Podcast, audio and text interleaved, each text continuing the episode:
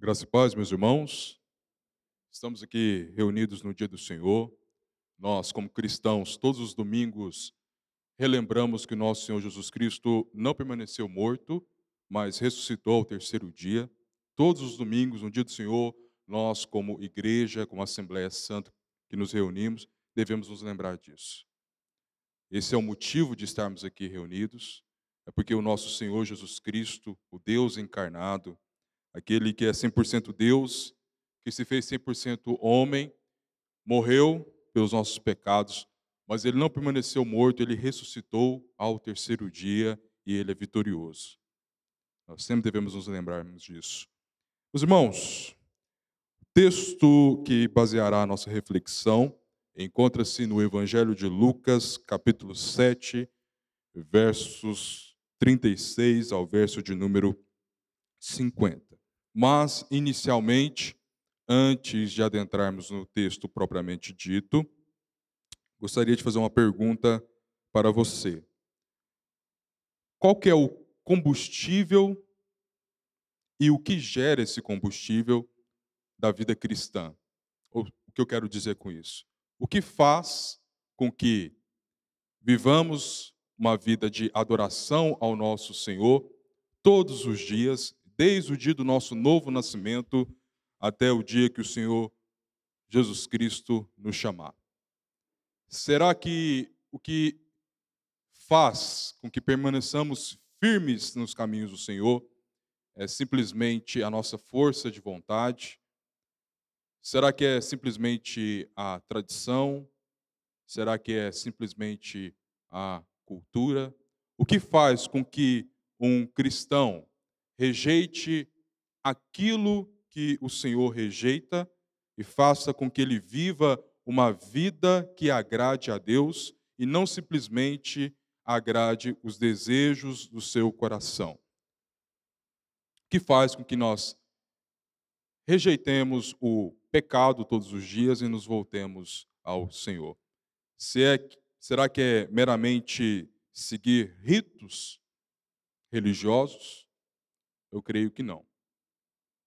Por isso, eu quero refletir nesse tema com vocês, que tem como tema principal aos pés de Cristo, perdão e amor, que o que faz com que nós rejeitemos aquilo que o Senhor rejeita é pelo fato de que nós amamos mais a Deus do que as coisas.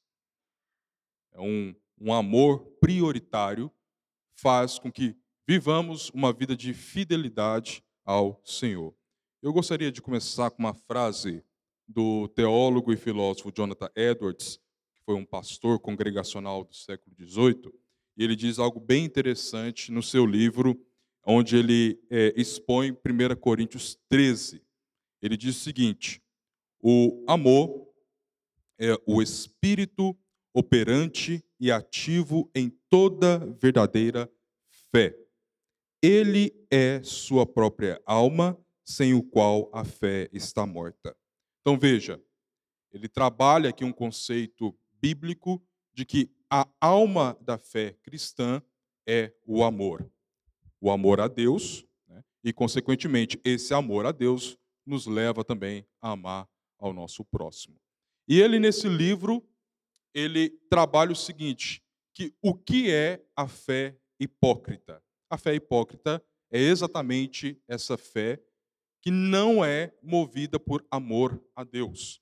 Talvez seja movida por amor a outras coisas, um amor ao seu próprio nome, ou um zelo à, à sua própria fama, à sua própria glória, enfim, a outra coisa, a um, algum ídolo que a pessoa cria em seu coração e não ao Deus verdadeiro. Então veja, a fé verdadeira, a fé sincera, a alma dessa fé é o amor a Deus. Ou seja, não há como nós servirmos ao Senhor e permanecermos indiferentes a esse Deus em relação aos afetos do nosso coração.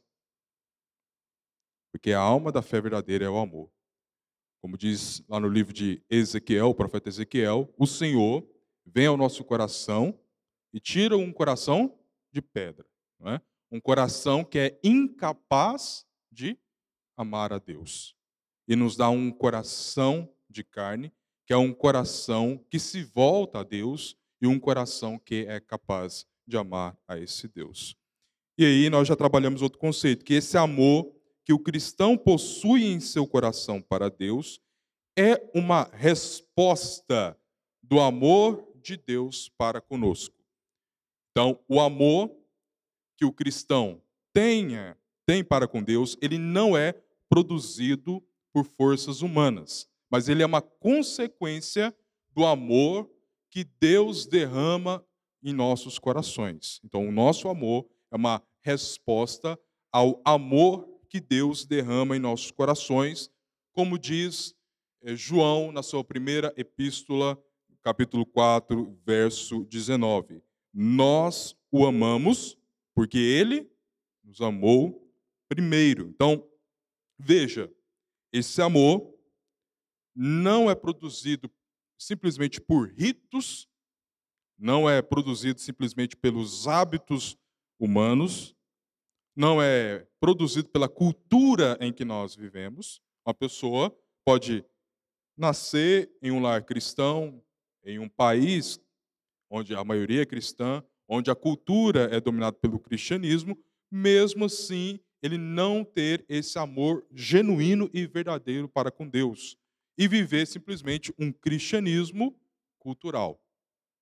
Então veja, esse amor genuíno, que é o espírito operante e ativo em toda a verdadeira fé, ele é uma resposta do amor que Deus derrama no coração do seu eleito. Então ele não é produzido por métodos humanos. E esse amor, ele nos leva não a uma vida passiva diante de Deus, mas a uma vida ativa de adoração a esse Deus que nos salvou. Uma fé ativa de obras que glorificam ao Senhor. Então, a partir de então, nós entendemos o seguinte, que não é não são as boas obras que nos salvam, mas praticamos as boas obras porque somos salvos. Em gratidão, em amor a esse Deus. Então veja, algo bem prático. O que te leva a se reunir com seus irmãos todos os domingos? Tem que ser o amor a Deus. Tem que ser o amor. Não é simplesmente você cumprir um cronograma religioso, não é simplesmente você é, seguir um hábito religioso, mas o que deve ser a sua motivação última aqui não é porque o seu pai te manda, não é porque a sua esposa te arrasta para cá, o seu esposo, mas a motivação última é o amor a Deus. E veja, eu não posso produzir isso em seu coração, o seu pai não pode produzir isso em seu coração, sua esposa não pode produzir em seu coração. O único que pode produzir isso é o próprio Deus derramando o seu amor em seu coração. Então veja, a fé cristã é impossível sem a ação de Deus. A fé cristã só é possível com a ação de Deus em nossos corações. Esse é o primeiro lugar que nós devemos compreender e entender. Não, não é simplesmente os nossos hábitos, os nossos, nossa tradição que cria esse amor para com Deus e que vivamos uma vida de piedade. A vida de piedade na vida do cristão é possível sim, por causa desse amor que Deus derrama em nossos corações e, em consequência disso, nós respondemos a esse amor. E por experimentar esse amor, nós vivemos e nos esforçamos a viver uma vida que glorifica a Deus. Então, trazer outra frase aqui J.C. Haile, que foi um bispo anglicano do século XIX, e ele diz o seguinte: O coração que experimentou o amor perdoador de Cristo é aquele que ama a Cristo e se esforça para glorificá-lo. Então, é aquele coração que experimenta o amor, o perdão de Cristo, é esse coração que experimentou este amor que irá se esforçar a viver uma vida que glorifique a Cristo. Então, pais, aqui, preocupados com seus filhos. Veja, não é simplesmente os métodos, mas a ação de Deus na vida de seus filhos. Por isso, todo discipulado, todo evangelismo é com dependência em Deus, com oração, sabendo que Deus é poderoso para fazer a obra no coração de, de cada pessoa, o mais endurecido que seja o coração. Veja, não é a faculdade ou o mudar de cidade que afasta os nossos jovens é, da presença de Deus, mas pelo fato deles amarem mais outras coisas do que ao próprio Deus.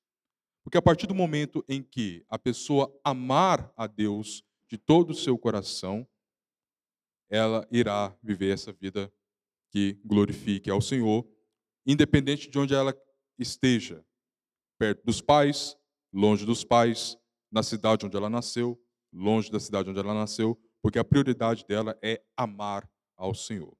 Enfim, e creio que o texto que nós iremos trabalhar de forma mais detalhada, ele demonstra exatamente isso. Um coração que experimentou o amor perdoador de Deus, é esse coração que irá se esforçar a demonstrar gratidão a Deus e glorificar ao Senhor. Então vamos lá, a leitura do texto. Abra sua Bíblia aí em Lucas capítulo 7, verso 36 ao verso 50. Deixe aberto a sua Bíblia aí. E eu irei ler o texto sagrado. Bom, eu irei ler na versão Nova Almeida atualizada. Os irmãos acompanhem a leitura com atenção. Bom, um dos fariseus convidou Jesus para que fosse jantar com ele. Jesus, entrando na casa do fariseu, tomou lugar à mesa. E eis que uma mulher da cidade, pecadora, sabendo que ele estava jantando na casa do fariseu, foi até lá com um frasco feito de alabastro, cheio de perfume. E estando por detrás, aos pés de Jesus, chorando, molhava-os com suas lágrimas e os enxugava com seus próprios cabelos. Ela beijava os pés de Jesus e os ungia com perfume. Ao ver isto, o fariseu que o havia convidado disse consigo mesmo: Se este fosse profeta, bem saberia quem é e que tipo de mulher é esta que está tocando nele, porque é uma pecadora. Jesus se dirigiu ao fariseu e lhe disse: Simão, tenho uma coisa para lhe dizer. E ele respondeu: Diga, mestre. Jesus continuou: Certo credor tinha dois devedores. Um lhe devia quinhentos denários e o outro devia cinquenta. E como eles não tinham com que pagar, o credor perdoou a dívida de ambos. Qual deles, portanto, o amará mais? Simão respondeu: penso que é aquele a quem mais perdoou. Jesus disse: Você julgou bem. E voltando-se para a mulher, Jesus disse a Simão: Você está vendo essa mulher? Quando entrei aqui em sua casa, você não me ofereceu água para lavar os pés. Esta, porém, molhou os meus pés com lágrimas e os enxugou com seus cabelos. Você não me recebeu com um beijo na face ela, porém, desde que entrei, não deixou de beijar os pés. Você não ungiu a minha cabeça com óleo, mas esta, com perfume, ungiu os meus pés. Por isso, afirmo a você que os muitos pecados dela foram perdoados, porque ela muito amou. Mas aquele a quem pouco se perdoa, pouco ama. Então Jesus disse à mulher: os seus pecados estão perdoados. Os que estavam com ele à mesa começaram a dizer entre si: Quem é este que até perdoa pecados? Mas Jesus disse à mulher: A sua fé salvou você, vá em paz. Os irmãos, cada um dos quatro evangelhos, Mateus, Marcos, Lucas e João, apresenta um relato de uma mulher ungindo os pés de Cristo Jesus. Porém, o que nós temos aí são dois relatos distintos. Mateus, Marcos e João apresentam um, um relato, uma, uma mesma história, Mateus, Marcos e João, e Lucas apresenta uma história distinta desses outros evangelhos. Tá? Então, a história que é apresentada por Mateus, Marcos e João é uma história um relato que já ocorre para o fim do ministério de Cristo, e esse que é, evento que é narrado pelo evangelista Lucas é narrado ali mais no início do ministério do Senhor Jesus Cristo. Então, essa história é uma história que só se encontra no Evangelho de Lucas. Então, não, nós não devemos confundir esses dois eventos, ok? São duas histórias de mulheres que se aproximam e diante dos pés do Senhor Jesus Cristo. Antes de adentrarmos é, aqui propriamente dito, vamos olhar o contexto, aí no capítulo 7, na sua Bíblia, os versículos 18 a 34, em que nós temos os discípulos de João Batista se achegando ao Senhor Jesus Cristo e perguntando, é, João Batista enviou eles perguntar: O Senhor é aquele que estava para vir ou devemos esperar outro? E a resposta do Senhor Jesus Cristo no versículo 22 é: Voltem e anunciem a João o que vocês viram e ouviram. Os cegos vêm, os coxos andam, os leprosos são purificados, os surdos ouvem, os mortos são ressuscitados e os pobres e aos pobres está sendo pregado o evangelho. E bem-aventurado é aquele que não achar em mim motivo de tropeço.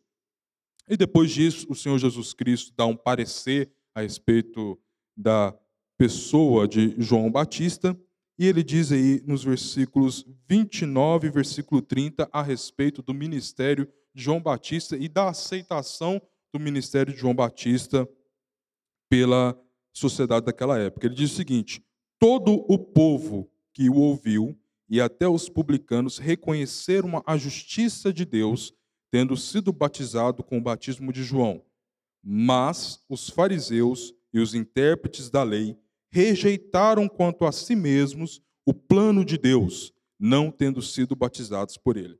Então, o Senhor Jesus Cristo aqui demonstra um contraste entre a sociedade geral daquela época e os líderes religiosos. Boa parte daquela sociedade, né, inclusive os publicanos que eram rejeitados pela sociedade, eles aceitaram o o ministério de João Batista, reconheceram a justiça de Deus e foram batizados pelo batismo de João. Enquanto que os líderes religiosos rejeitaram os planos de Deus. Assim eles fizeram com João Batista.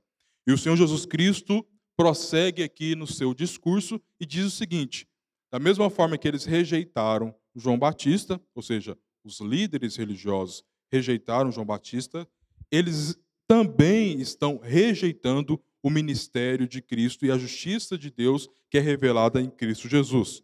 Tanto que ele diz aqui no versículo 34: Veio o filho do homem comendo e bebendo, e vocês dizem: Eis aí um glutão e bebedor de vinho, e amigo de publicanos e pecadores. Mas a sabedoria é justificada por todos os seus filhos. Então é interessante que o texto que nós lemos, versículo 36 a versículo 50, mostra esse contraste de pessoas se reconhecendo como pecadores e reconhecendo o ministério de Cristo e buscando o perdão, o perdão de Deus, e um líder religioso, um fariseu, conhecedor da lei de Moisés, conhecedor das sagradas escrituras, rejeitando. Então o Senhor Jesus Cristo apresenta esse contraste no contexto anterior. E essa história, que nós estamos lendo aqui do versículo 36 a 50, exemplifica bem essa rejeição dos fariseus e a aceitação de outros pecadores a respeito do ministério de Cristo. Então é bem interessante que aqui no texto que nós acabamos de ler, nos ilustra né, esse contraste entre aqueles aceitando ah, os desígnios de Deus e aqueles rejeitando os desígnios de Deus. Bom, o que nós temos aqui nesse texto? Temos aqui o Senhor Jesus Cristo sendo misericordioso, porque ele não aceita somente convites de publicanos e de pessoas rejeitadas daquela época para se sentar à mesa para a refeição, mas ele aceita também o convite de um fariseu para jantar com ele, para alimentar com esse fariseu, porque ele também era pecador, não é? Tem uma uma frase de um pastor que se Jesus fosse passar durante todo o seu ministério sem comer com pecadores, ele ia passar durante toda a sua vida se alimentando sozinho, não é verdade? E aqui nós temos uma demonstração da misericórdia do Senhor Jesus Cristo em aceitar o convite desse fariseu. Nós não sabemos ao certo quais as motivações que motivaram este fariseu a convidar Jesus para ah, uma alimentação em sua casa. O que nós podemos afirmar que a motivação não foi o amor. Né?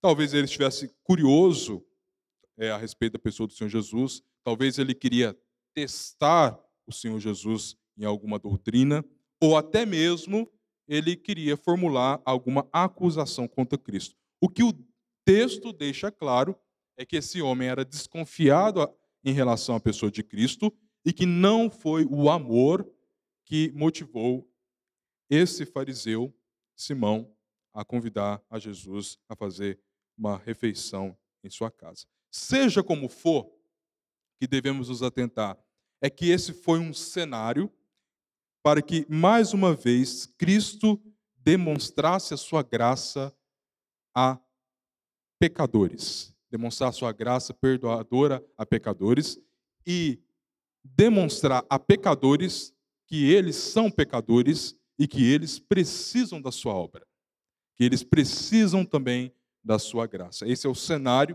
em que o Senhor Jesus Cristo usa como púlpito para que ele possa pregar e falar a respeito da graça perdoadora que só ele pode dar. Então, nós voltamos aqui nesse relato uma diferença né, entre Simão e a mulher, que não é apresentada o nome, entre Simão, que não se lança aos pés de Cristo como essa mulher, por rejeitar a Cristo, Simão, ele entende que ele não precisa da obra de Cristo. Então, qual que é a motivação do modo como Simão, como nós iremos observar aqui ao longo do estudo, o que leva Simão a tratar Jesus como ele tratou e o que leva a mulher a tratar Jesus como ela tratou? Uma questão de consciência de pecados. Uma, consciência de saber quem de fato é e quem de fato estava à mesa com eles. Ok? Bom, ah, como que vocês acham que eram feitas as refeições naquela época? Em casas de pessoas mais abastadas? Vocês acham que era uma mesa, mais ou menos, como as nossas, dos nossos dias, com cadeiras? O que vocês acham? Chão. Ó, eu acho que era mais chique do que nós temos hoje. Por quê? Olha, Aqui não sei se dá para enxergar muito bem, o pessoal que está mais ao fundo. Provavelmente eles estavam fazendo a refeição é, num pátio exterior e era costume, né? Como era um momento até solene, porque Jesus era uma pessoa conhecida. Alguns estranhos observavam a refeição solene no pátio, observando o pessoal ali trocando conversa, né? Debatendo, sei lá, debatendo de tudo, né? Da política da época, aspectos de teologia, e tinham pessoas que iam ali no pátio observar esse jantar. Eles não estavam sentados, mas era uma espécie de um divã, tá? Então eles se deitavam ali, ó, tá vendo? Se deitavam, escoravam com um braço e com o outro e ficava comendo. É muito chique, né? Então, a gente podia voltar essa moda né, dos divãs na casa, eu acho ó, o pessoal fica mais à vontade. E isso explica o quê? o fato da mulher ter conseguido chegar aos pés de Jesus. Porque eu sempre, quando eu li esse texto, eu pensava, eu penso, quando eu lia, quando eu não sabia desse, desse fato, eu pensava, como que a mulher chegou aos pés de Jesus? Será que ela enfiou debaixo da mesa e pegou os pés de Jesus? Não, mas desse jeito dá, dá para nós observarmos como que facilmente a mulher se chegou aos pés de Cristo, não é? E lançou o óleo, chorou aos pés de Jesus. Então, aqui é uma imagem, né? É, ilustrativa que dá para explicar é, muito bem como que era feita a refeição na época. Então, eles deitavam, apoiavam-se o braço esquerdo, mantendo a mão direita livre para servir da comida, e seus pés ficavam estendidos, afastados da mesa. Então, o pessoal estava lá se alimentando, estava conversando, e de repente ocorre uma cena inusitada. Porque o texto nos diz o seguinte: e eis, né, e eis que uma mulher da cidade, e esse eis aqui é realmente para chamar a nossa atenção de forma especial para aquele estranho incidente. Por quê? Chegou uma mulher, uma mulher que era conhecida pela sua reputação naquela cidade, tanto que qual que é o adjetivo que Simão usa para se referir a ela? Que ela é pecadora, né? Por essa pecadora. Então, chegou aquela mulher que morava naquela cidade, que era conhecida pela sua moral duvidosa, e ela caminhou rapidamente para perto de Jesus, pretendendo oferecer um vaso de alabastro cheio de um perfume caro, né? demonstrando que ela queria presentear Jesus com aquele perfume caro. Ela queria expressar a sua gratidão por tê-la provavelmente ajudado. Por quê?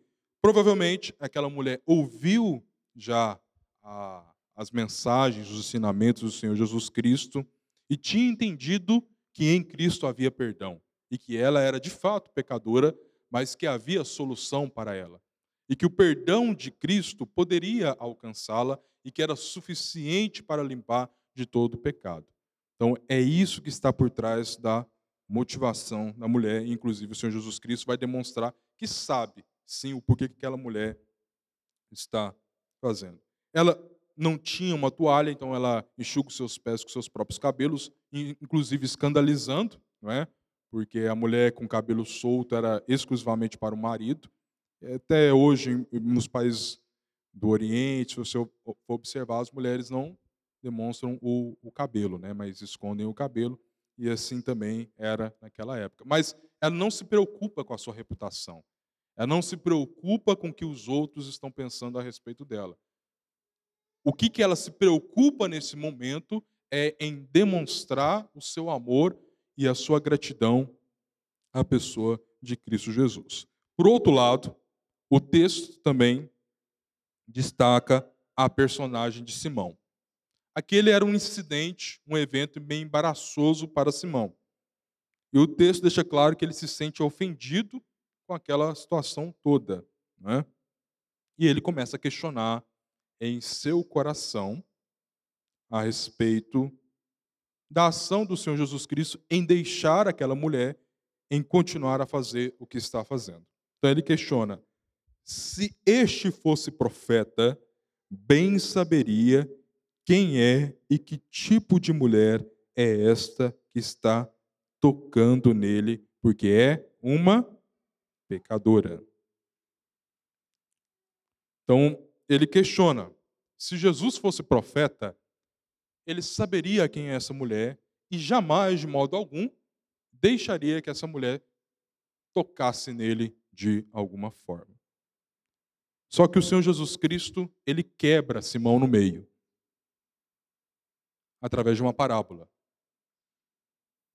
que é a parábola dos dois devedores, que é a parte desse texto que é importantíssima para nós compreendermos aqui todo o, o contexto. Jesus é o Deus eterno. Jesus é aquele que sonda corações. Então Jesus sabe o porquê que aquela mulher está fazendo aquilo. E Jesus também sabe o porquê que Simão o está tratando dessa forma, porque nós observamos no texto, e nós iremos observar, que Simão não tratou Jesus como deveria ser tratado quando você recebia um, um convidado em sua casa. Não deu água para Jesus lavar os pés, né, porque eles andavam geralmente com o sapato aberto, então o pessoal chegava, lavava os pés, não recebeu Jesus com cumprimento, que era através do ósculo. Né? Hoje em dia você vai cumprimentar, você dá a mão para a pessoa. Naquela época o pessoal beijava o rosto. Não deu um, um perfume para Jesus, ou seja, tratou Jesus de qualquer forma. Sabe quando você chega na casa de uma pessoa e pelo tratamento que a pessoa te dá, você já sabe o que aquela pessoa pensa a respeito de você? Né? Então, Jesus, então, através dessa parábola, ele demonstra que ele conhece corações, que ele desvela corações, que ele sabe o que está por trás da motivação daquela mulher fazer o que ela está fazendo e o que está por trás da motivação de Simão, tanto através do questionamento de Simão, tanto quanto o porquê que é, o fariseu está tratando daquela forma. Então, através dessa parábola, Jesus conhece a história pregressa dessa mulher e a sua condição presente. Ele está até mesmo dizendo para Simão que ele sabe o que ele está pensando e, consequentemente, responde ao questionamento de Simão. Qual é o questionamento de Simão? Se este fosse profeta. E Jesus, numa classe e numa sabedoria profunda, ele responde todas essas questões com a parábola. E a parábola do Senhor Jesus que ele conta é a seguinte: é uma parábola bem simples, bem direta, que Simão entendeu rapidamente. Então a parábola é a seguinte: Certo credor tinha dois devedores. Um lhe devia 500 denários e o outro 50. E como eles não tinham com que pagar, o credor perdoou a dívida de ambos. Qual deles, portanto, o amará mais? Simão respondeu: Penso é aquele a quem mais perdoou. Veja, Jesus apresenta que havia duas pessoas que deviam. Uma devia mais, mais e a outra devia menos. Mas não importava. Por que, que não importava? O que, que igualava as duas? Nenhuma das duas tinha condição, tinha condições de pagar aquela dívida. Se o credor não fosse misericordioso, não importava. Tanto o que devia mais quanto aquele que devia menos, eles iriam ser presos até pagar aquela dívida. Não importava. O que o Senhor Jesus Cristo está mostrando aqui é que não importa todos nós somos pecadores. Não importa se você acha que é menos pecador do que o outro. Você também não tem condição de pagar a sua dívida. Então ele demonstra o seguinte para Simão: Simão, você considera essa mulher pecadora? Você está certo, ela é de fato pecadora. Mas um fato que você está se esquecendo é o quê? Você também é pecador. Você também precisa de mim. Então veja, Jesus pregava o evangelho da salvação, conclamava o povo ao arrependimento e à fé a Deus. Talvez essa mulher tenha ouvido Jesus e vencido pela culpa, e sabendo que Deus a perdoaria, procurou a Jesus. E quando ela procurou a Jesus, foi incapaz de reter uma torrente de lágrimas que explodiu, expressando a tristeza pelos seus pecados cometidos e alegria pela graça recebida. Ou seja, Jesus via a mulher como uma pecadora que tinha sido perdoada e uma mulher que tinha entendido isso. Então, o que estava por trás da atitude dessa mulher é que ela compreendeu o seu pecado e ela compreendeu que o perdão de Cristo a alcançou. E por isso que ela está fazendo o que ela está fazendo. Entendeu? Por isso que ela está aos pés de Cristo Jesus, se derramando em adoração. Ela queria expressar o que? A sua gratidão a Deus e se voltar para Jesus que for enviado por Deus. E por isso que ela tomou um vaso é, cheio de perfume e, como gratidão, derramou diante do Senhor. Diferentemente de Simão. Né? Por que, que Simão trata Jesus da forma como ele? Porque ele não reconhece os seus pecados. Então, meus irmãos, pecadores que reconhecem a sua miséria espiritual são os que se lançam aos pés de Cristo em gratidão. Tá?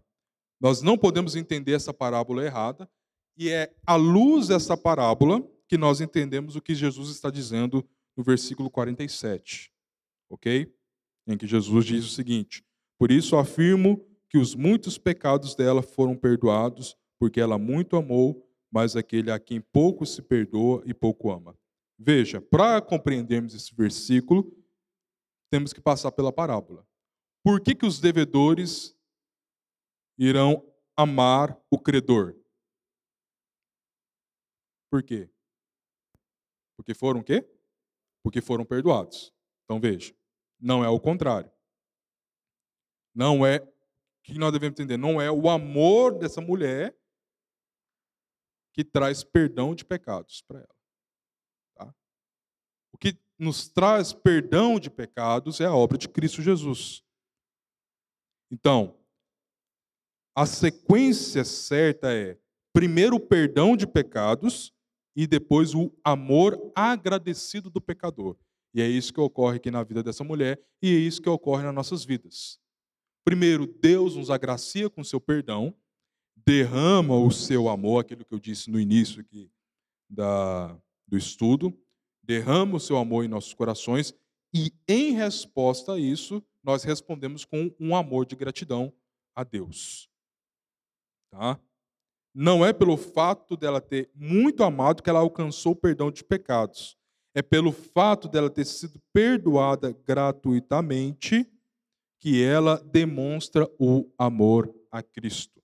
Enquanto uma pessoa não tiver consciência dos seus pecados e não ter consciência do em consequência disso, ter consciência do grande perdão que alcançou, ela não irá amar a Cristo e ela terá uma vida religiosa hipócrita. Essa que é a verdade. Não uma vida que é levada em amor ao Senhor Jesus Cristo. Outra frase aqui do J.C. Riley é: o senso de ter nossos pecados perdoados é a fonte e a essência do amor por Cristo.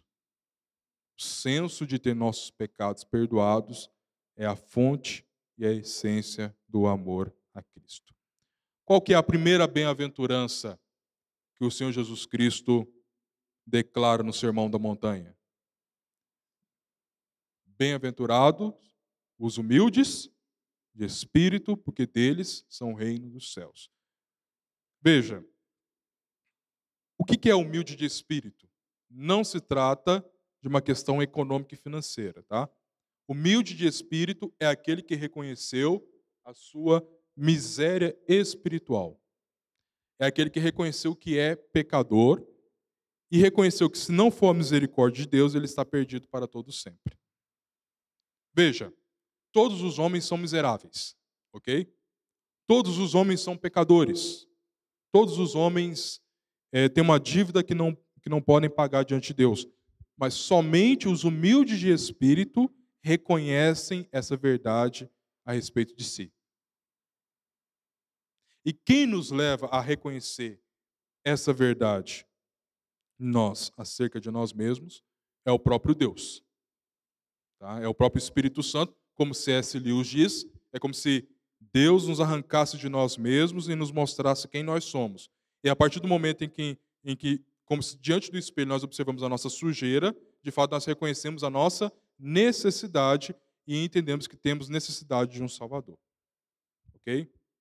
Então, é o senso de ter os nossos pecados perdoados que é a fonte e a essência do amor por Cristo Jesus. E jamais devemos esquecer disso, devemos meditar nisso.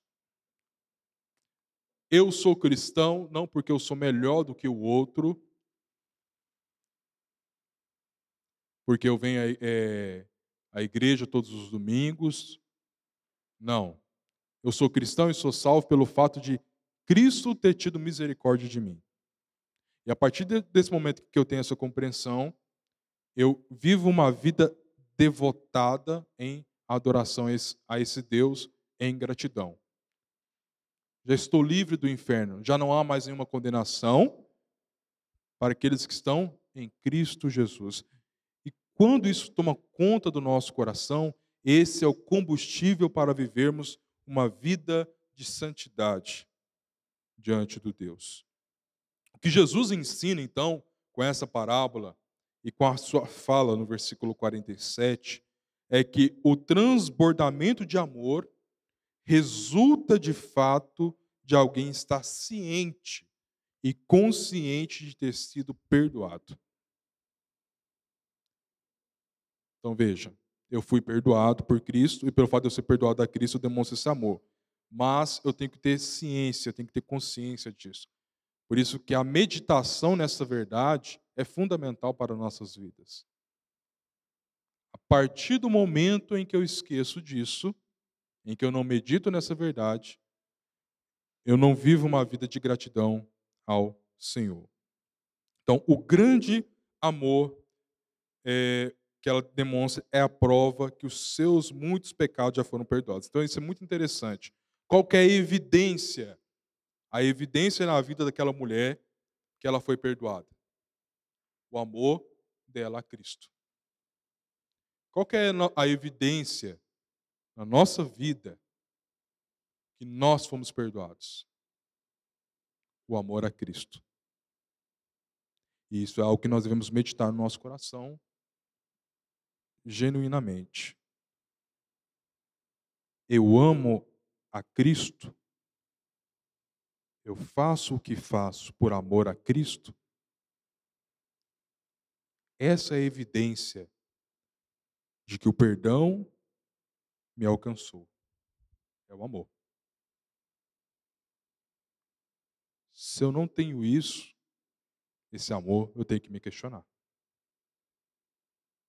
E veja, não é um simulacro. Não tem como simular esse amor. Não é um amor produzido por mim. Mas é um amor produzido pelo próprio Deus nos nossos corações. Tá? Um breve resumo do versículo 47 é, é o seguinte: Assim como o devedor recebe primeiro a anulação da dívida para então ter o amor agradecido, assim Deus primeiro perdoa os pecados e redime pelo seu sangue, para que somente depois surja a nova vida em amor, agradecido ao Senhor, que se revela em obras da fé. Então, o amor que essa mulher demonstra a Cristo é a resposta ao grande perdão que ela recebeu e não a causa. Seu amor foi o efeito e não a causa do perdão que recebeu. A consequência e não a condição. O seu perdão, o resultado e não o motivo de seu perdão. O fruto e não a raiz de seu perdão. Então, o nosso amor é fruto desse perdão que é alcançado, que Jesus Cristo é, nos dá gratuitamente. Bom, e isso que nos leva a viver em santidade. Essa frase do J.C. Riley é muito interessante também. Então, diz o seguinte: o coração que experimentou o amor perdoador de Cristo é aquele que ama a Cristo e se esforça para glorificá-lo. O segredo de nós mesmos nos tornarmos santos é conhecer e sentir que Cristo perdoou os nossos pecados. A paz com Deus é a única raiz que produzirá o fruto de santidade. Então veja, nós vivemos uma vida de santidade não por medo do inferno. Por quê? Porque já não há mais nenhuma condenação para aqueles que estão em Cristo Jesus. O que é mais forte que o medo? O amor. Né? O amor é muito mais forte, é um argumento muito melhor a nos convencermos a vivermos uma vida de santidade do que o medo.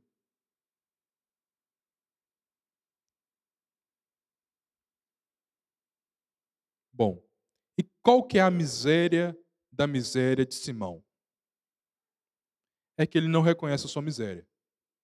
Essa é a grande miséria do miserável. É como um doente que não sabe que está doente. E por não saber que não está doente, ele não procura o médico. E o que é o mais triste nesse relato?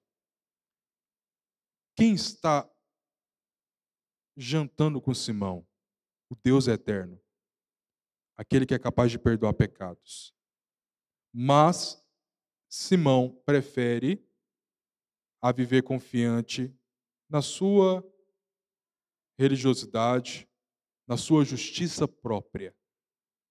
E Simão aqui demonstra claramente o fariseu da parábola do fariseu do publicano. Abra lá em Lucas 18 rapidamente.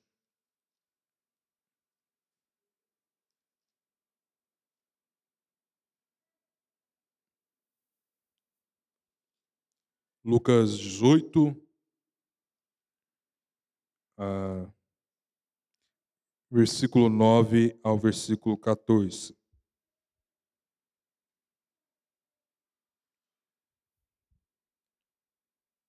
Ó, diz o seguinte: Jesus também contou essa parábola para alguns que confiavam em si mesmos, por se considerarem justos e desprezavam aos outros.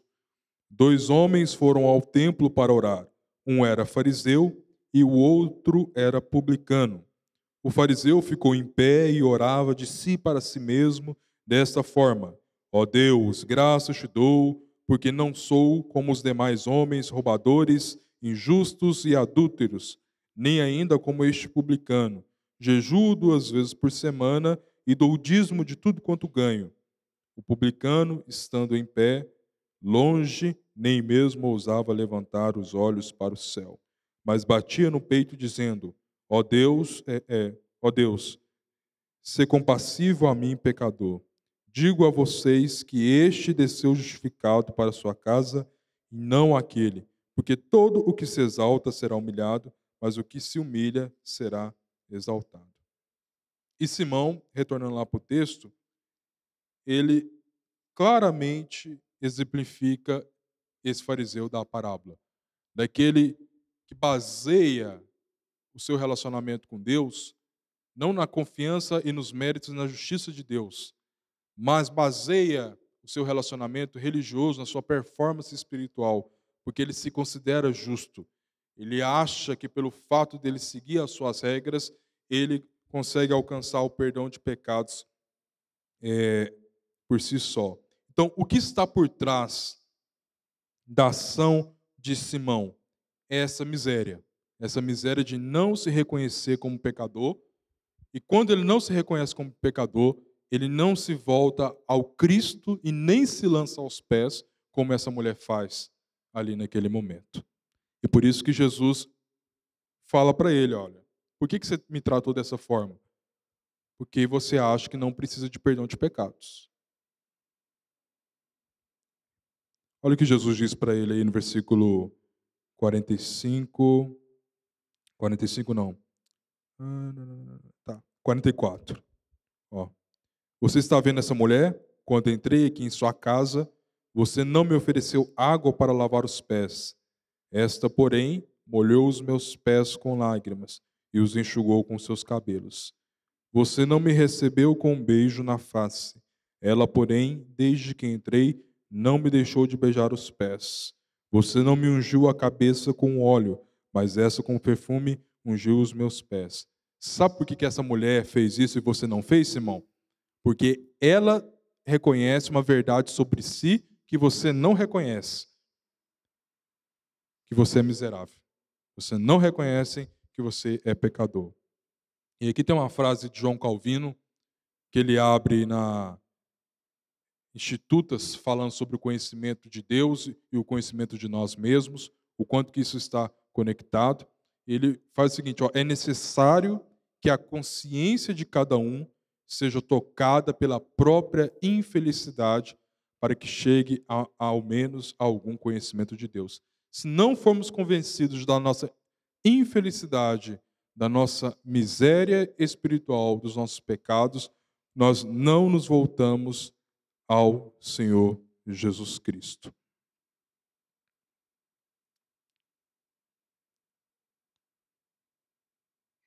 concluindo, meus irmãos, e fazendo uma aplicação aqui. Bom, a nossa atitude pode ser de Simão, e aqui fazendo quase uma alegoria, mas pode ser de Simão ou dessa mulher. E a gente pode estar com Jesus à mesa. Ou seja, vivendo os ritos religiosos, mas não dando água para os pés de Jesus, não enxugando seus pés, não ungindo a sua cabeça e nem o beijando, mas tratando Jesus de modo indiferente. E por quê? Porque nós não temos consciência de quem nós somos. Nós não temos consciência da nossa miséria. E essa é a miséria do miserável. Não reconhecer a sua miséria. Que possamos ter consciência dos nossos pecados e consciência do perdão que nos alcançou e viver uma vida de gratidão e amor a esse Cristo. Amém? Vamos orar?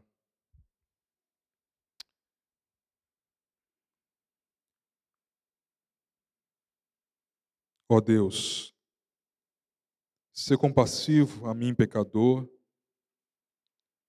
Ó Deus, ser compassivo a nós, ó Deus, miseráveis homens e mulheres. Que possamos, ó Pai, ter consciência da nossa miséria espiritual e, a partir deste momento, consciência do perdão que nos alcançou. E, a partir de então, como resultado disso, como entendimento desta verdade, viver uma vida de gratidão e amor ao Senhor. Que esse seja o nosso combustível na nossa vida de adoração ao Senhor, diariamente uma gratidão da graça que nos alcançou. Para que não possamos, é, que não venhamos viver uma vida de indiferença ao seu Filho amado Jesus Cristo, Deus. Deus, uma vida de indiferença, Deus, como Simão, Pai, diante do Deus eterno, do Deus que se encarnou e tratou Jesus como mais um, de modo indiferente. Que nossa atitude seja da mulher, ó Deus, que se lança aos pés do seu Filho amado, em gratidão, em adoração, em amor. Que o amor ao Senhor, Deus, possa pulsar mais forte em nossos corações do que os outros amores, ó Pai, do nosso coração, ó Deus. E que assim, ó Deus, o mundo possa ver, de fato, Deus, que grande perdão nos alcançou. Que fomos alcançados por grande e maravilhosa graça. Que a Igreja Presbiteriana, Pai do Setor Bueno, Pai, seja, seja constituída de pessoas que tenha consciência disso, ó Deus. E assim, ó Pai, seremos, ó Deus, uma igreja que de fato ama ao Senhor de todo o nosso coração. Uma demonstração, ó Pai, de amor. Em nome do Senhor Jesus Cristo, que eu oro e agradeço. Amém e amém.